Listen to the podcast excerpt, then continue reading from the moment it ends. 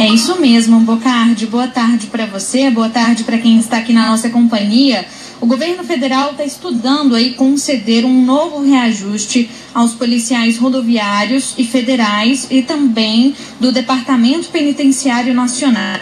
O presidente Jair Bolsonaro esteve reunido, a reunião acabou aqui agora há pouco no Palácio do Planalto, com a equipe econômica do governo, ministros e os diretores da Polícia Rodoviária Federal e das Polícias Federal e Penal. Em evento durante a manhã, Bolsonaro disse que as categorias sofreram injustiças, mas que elas podem ser corrigidas após essa reunião de hoje. Vamos ouvi-lo. Não é bom a gente falar antes das coisas acontecerem, né? Mas temos a reunião já tarde com a equipe econômica, onde o Vasquez tá, foi convidado para discutir também uma coisa que interessa a todos vocês. Policial Rodoviária Federal, Policial Federal, e polícia penal. Algumas injustiças acontecem em nossas vidas, reconheço. Não quero me eximir de responsabilidade.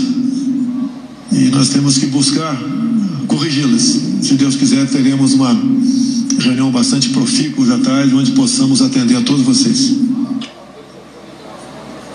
Pois é, o ministro da Justiça, Anderson Torres, confirmou a entrega pelas redes sociais do plano de reestruturação das carreiras. Na mensagem, ele afirma que o objetivo é dar mais valorização às forças de segurança. Bocardi. Quanto que isso vai custar aí para o bolso? Quanto isso vai custar para o nosso bolso, para os cofres públicos, digamos assim? Pois é, Bocardi, o custo avaliado aí pelo Ministério da Justiça, né, é de quase 3 bilhões de reais em 2022. Até 2024, o aumento às categorias, né, pode custar até 11 bilhões aos cofres públicos. No mês passado, vale aqui contextualizar, quando esteve nos Emirados Árabes, Bolsonaro afirmou que todos os servidores públicos seriam beneficiados com um reajuste salarial. Mas isso não foi para frente. E então o presidente estuda somente beneficiar aí a categoria policial.